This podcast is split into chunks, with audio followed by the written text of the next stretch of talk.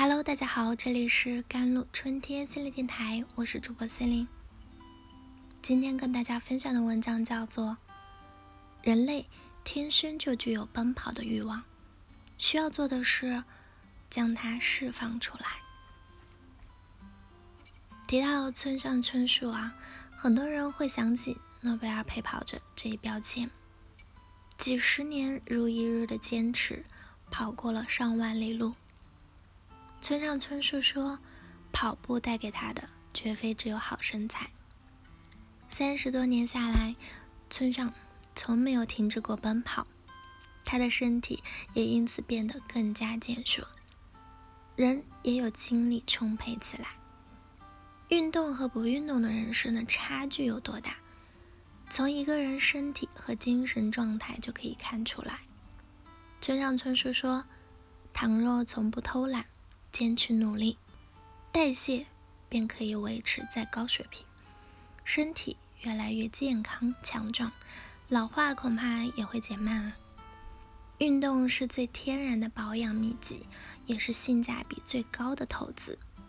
坚持运动的好处，一年两年或许看不出来，但五年十年，量变引起质变，身体机能总能保持一个良好的状态。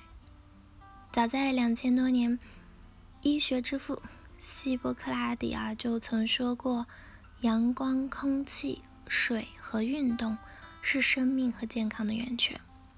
保持运动习惯的人都不会过得太差。”提倡春树他说自己喜欢跑步，还有一个很大的原因是很享受跑步中那段独处的时光。平日里。生活上的琐事、令人疲倦的人际关系、写作的巨大压力，都让村上感到烦闷。而跑步刚好就给他提供了这样的一个契机，让他从诸多烦心事中抽离。奔跑的过程中，他无需和任何人交谈，不必听任何人说话，只需要眺望周围的风光，凝视自己便可。村上很享受这段完全属于自己的时光，在路上，他偶尔戴着耳机听自己喜欢的摇滚乐，或者在空白中任由思绪漫无目的的飘散，在挥洒汗水的同时，灵魂得以整顿歇息。小说创作的灵感也源源不断的涌来。村上春树说：“生活中琐事很多。”忙碌的无法喘息的日子里，更需要奔跑。想来我们的生活也是如此，适当给自己留些空白和喘息的空间，那反而呢，能让生命的层次更加的丰富。在村上春树看来，写作是十分孤独的职业，而这份孤独既催生灵感，也容易摧毁生活。所以他选择用跑步来排解过多的孤独感，让身心处于健康平衡的状态。村上春树说，每当他因为某件事心情不佳、内心郁闷时，他就会比平时跑得更久一些，消耗更多的体力。在跑步的过程中，随着体力逐渐消耗，他会把情绪默默吞咽下去。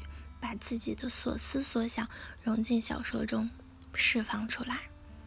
这一进一出之间，生活的烦恼也就被治愈了。他说，坚持跑步带给他的，除了宣泄压力外，更多的是一种精神的滋养。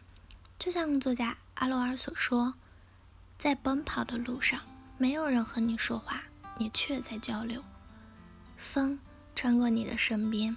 且听它低吟，再听脚下沙沙作响。看天空宽广湛蓝，也许困惑你很久的难题，都在不经意间得到释然。运动可以治愈身心，让自己远离浮躁与矫情。当你步履不停的奔跑时，所有的自卑怀疑都会随着风景的移动被抛诸脑后。当你在努力改变自己、提升自己，对人生掌控感就会越强，生活的烦恼自然烟消云散。写小说也一样。他定下严格的作息时间，每天在书桌前工作三四个小时，将意识集中正在写的东西上，其他什么都不考虑。正是这份极度的专注和强大的自控能力，让他到了七十多岁的年龄，那依旧精神矍铄，保持着旺盛的创作欲。有句话说的很好，自律并不仅仅意味着变美变瘦。它还是一种生活态度，是自我控制的能力。想要变得自律，你需要和自己的懒惰做斗争，需要克服各种困难，要规律作息，找到属于自己的节奏。当你不再以忙和累作为借口，早上不再赖床，而是立马起床跑步时，你就离更好的自己更近了一点。只有对自己狠一点。懂得约束和自控，才能在诱惑遍地的世界活出自己的精气神。特别喜欢村上他说的关于跑步的一段话。他说：“人类天生就具有奔跑的欲望，需要做的就是将它释放出来。没有爱，我们无法出生；没有跑，我们无法存活。或许我们所有的问题。”暴力、疾病、肥胖、抑郁和贪婪，都是从我们停止奔跑的那一刻开始的。运动是维持健康的秘方，也是治愈身心的良药。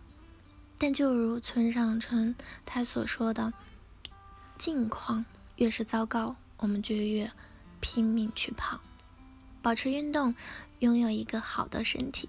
才能在人生至暗时刻找到重新出发的勇气。当你健康自律，你就会发现没有跨不去的坎儿，也没有过不去的事儿。